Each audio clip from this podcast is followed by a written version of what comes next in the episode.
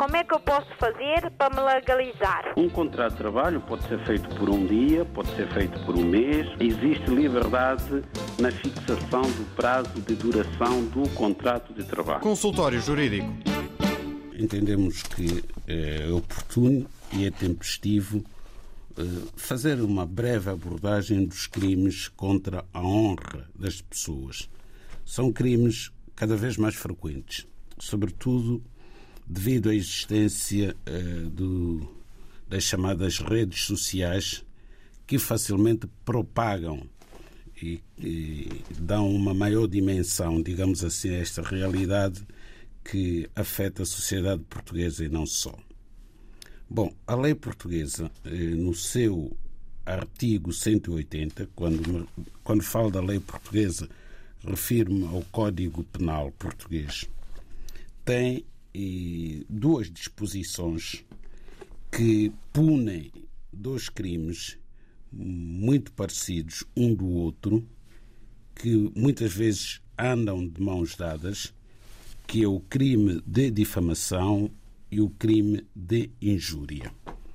A lei vem dizer que quem, dirigindo-se a terceiro, imputar a outra pessoa, mesmo sob a forma de suspeita, um facto ou formular sobre ela um juízo ofensivo da sua honra ou consideração, ou reproduzir uma tal imputação ou juízo, é punido com pena de prisão até seis meses ou com pena de multa até 240 dias.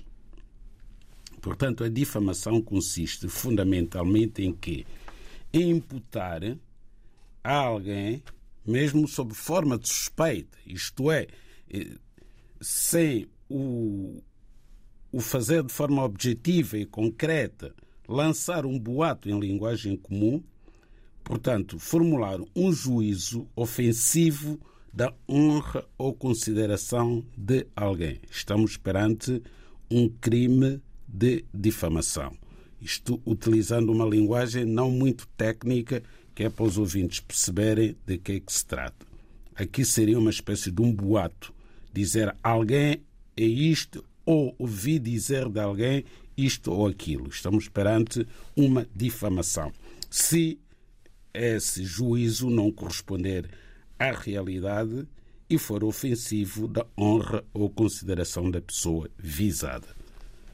A injúria a injúria, de acordo com a lei, é a imputação de factos, mesmo sob a forma de suspeita, ou palavras ofensivos da honra ou consideração de alguém. Portanto, se o agente deste crime injuriar outra pessoa, portanto, temos aqui o crime de injúria, portanto, dirige-se diretamente à pessoa visada. Então, comete uma injúria ao imputar a essa pessoa factos ofensivos da sua honra ou consideração.